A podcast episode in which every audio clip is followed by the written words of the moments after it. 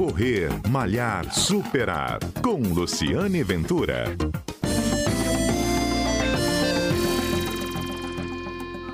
Este é o Correr Malhar Superar, um programa que vai ao ar aos sábados aqui na Rádio CBN, conta histórias de corredores e hoje eu estou recebendo, hoje e recebi também no último programa, no último episódio, dois ultramaratonistas. Eles são Jorge Coutinho e Carlos Guzmão. Nós estamos conversando sobre os desafios de fazer uma ultramaratona. Lembrando ao ouvinte que uma ultramaratona é uma corrida acima de 50 quilômetros. Eles acabaram de participar de um desafio no Rio de Janeiro. Cada um correu mais ou menos 100 milhas, mais ou menos não, foram 100 milhas eh, de corrida, isso dá mais ou menos 160 quilômetros. E a conversa de hoje a gente esticou um pouquinho o programa da semana passada para saber como é que é na prática fazer uma ultramaratona. Então a gente vai fazer aqui um jogo rápido com os dois para saber quais são os principais desafios que eles encontram nas corridas.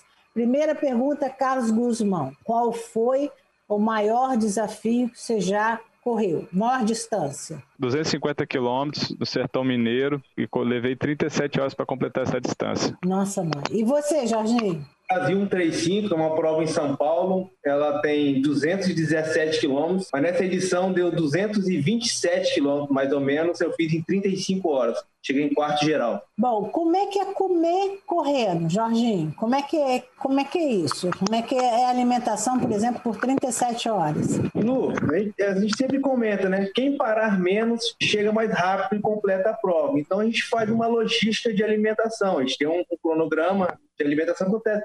A gente tenta encaixar durante a prova. Ah, uma subida muito íngreme. Vou subir andando, então aproveito para poder comer. Ah, baixada, que é uma parte mais rápida, então a gente acelera um pouco mais. Então a gente tenta encaixar a alimentação de acordo com o terreno que a gente está fazendo, entendeu?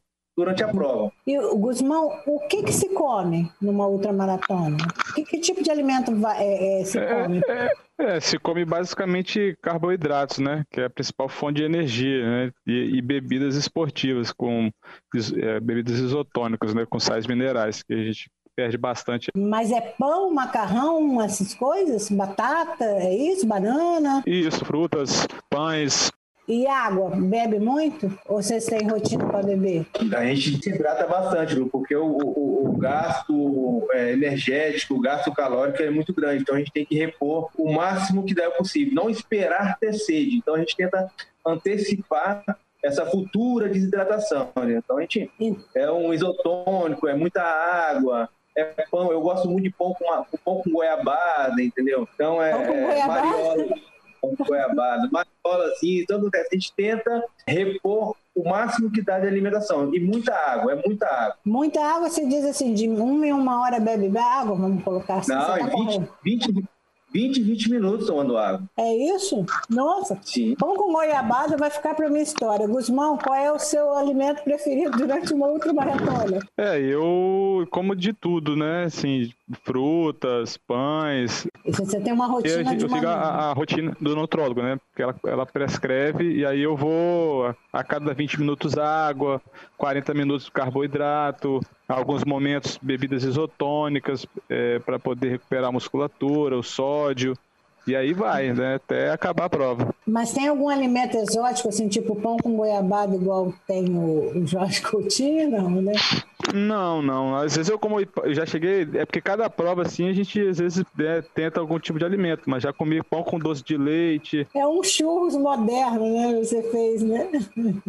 E agora vamos é, com pra... goiabada também, açaí. Normalmente eu tenho comido, Muito, eu tenho comido muito bala fina. Bala fina, açaí. É, me diz agora, vamos falar um pouco da cabeça, né? Eu acho que a maior virtude que vocês têm, além de ser o condicionamento físico para ultramaratona, é como é que vocês conseguem lidar com tantas horas é, nessa que quase que solidão, né? Então, como é que é o treino mental de um ultramaratonista? O Jorginho, você podia contar um pouco como é que você lida com isso? O que, que você, você pensa durante o, o percurso? Como é que você se distrai para superar o desafio? Comecei a praticar esportes assim, de longa distância, eu fazia os, os passos de enxeta. Uhum. Então eu caminhava, fazia esses 100 quilômetros passos de enxeta e até resolvi problemas da empresa, pensava em um, um, um problema que tinha aqui, anotava e quase tinha uma solução. O que acontece? Na, ultra, na ultramaratona, eu me adaptei em treinar muito sozinho. Eu gosto de treinar muito sozinho porque nas provas eu vou estar sozinho. Uhum. Então, uhum. assim, é, não, não, é nem seja um individualismo, mas eu, eu gosto de ficar sozinho para poder trabalhar minha mente para esse, esse tipo de prova. Porque ultramaratona em si não tem jeito. Se o cara se, se inscreveu para uma corrida de 100 km, o cara tem que estar treinado para fazer uma prova de 100 km. Só que, para mim, é 70% mental e 30% de, de treino para poder fazer uma prova dessa. Porque a pessoa não vai se meter numa, numa roubada dessa sem, sem ter um condicionamento físico, entendeu? Então a mente é o, é o fator é principal. É que... E você tem algum mantra que te guia? Assim, alguma coisa que você fala para você mesmo? Algumas dicas que você usa para quando você está começando a querer desistir? Pra... Algo que te motive a não desistir? Ô Lu, eu, eu penso muito na minha família. Eu penso muito nos meus filhos, penso muito na minha esposa. Quando meus, os, principais incentivadores hoje no esporte são a minha família, minha esposa e meus filhos, principal.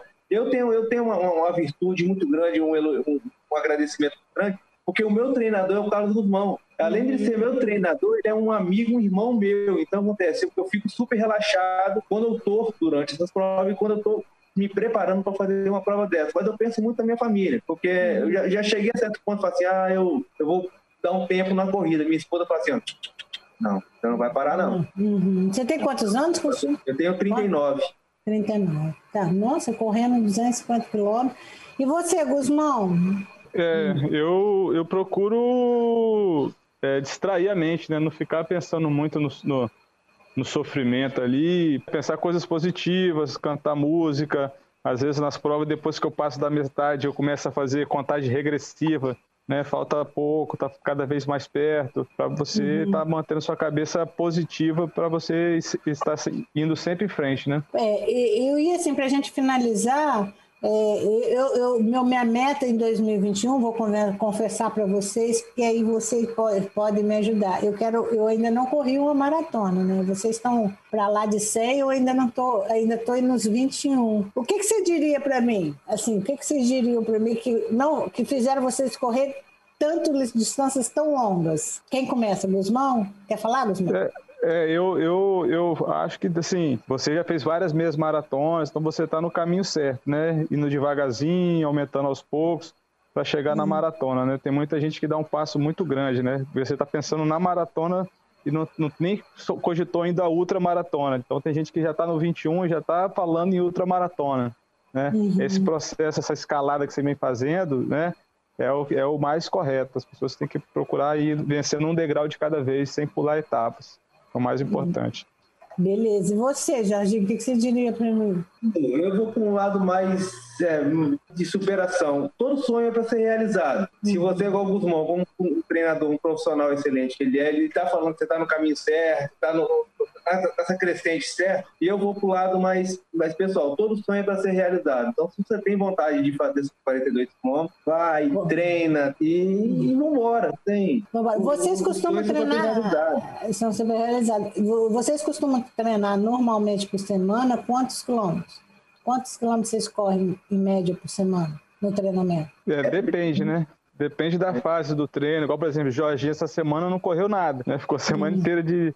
Né, correu bem pouco, né? Eu também, corri também pouco. É, ele, mas, correu assim, 250, correu pelo é, ano todo, quase.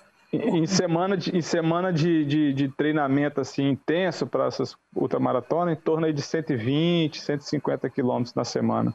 Na semana, né? É. é todo, e é todo dia, né, Guzmão? É, um dia de descanso na semana. Tá bom, gente. Olha, o nosso papo foi ótimo. Eu ficaria conversando com vocês assim amanhã todo, o programa todo, mas a gente tem um tempo a cumprir. Muito obrigado mais uma vez. Obrigado e a gente está sempre aqui à disposição de vocês para aprender um pouco mais.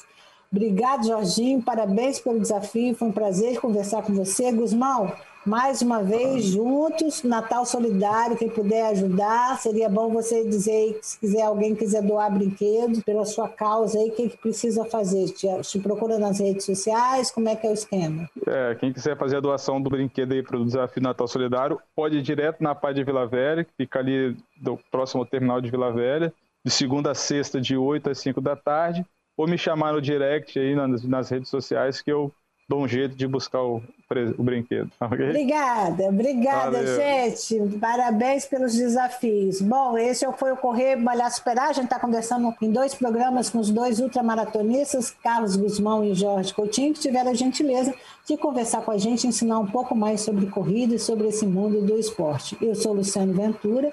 A gente tem sempre um encontro aqui na Rádio CBN, todo sábado, às 11h30 da manhã. Um abraço e até lá! Correr, Malhar, Superar. Com Luciane Ventura.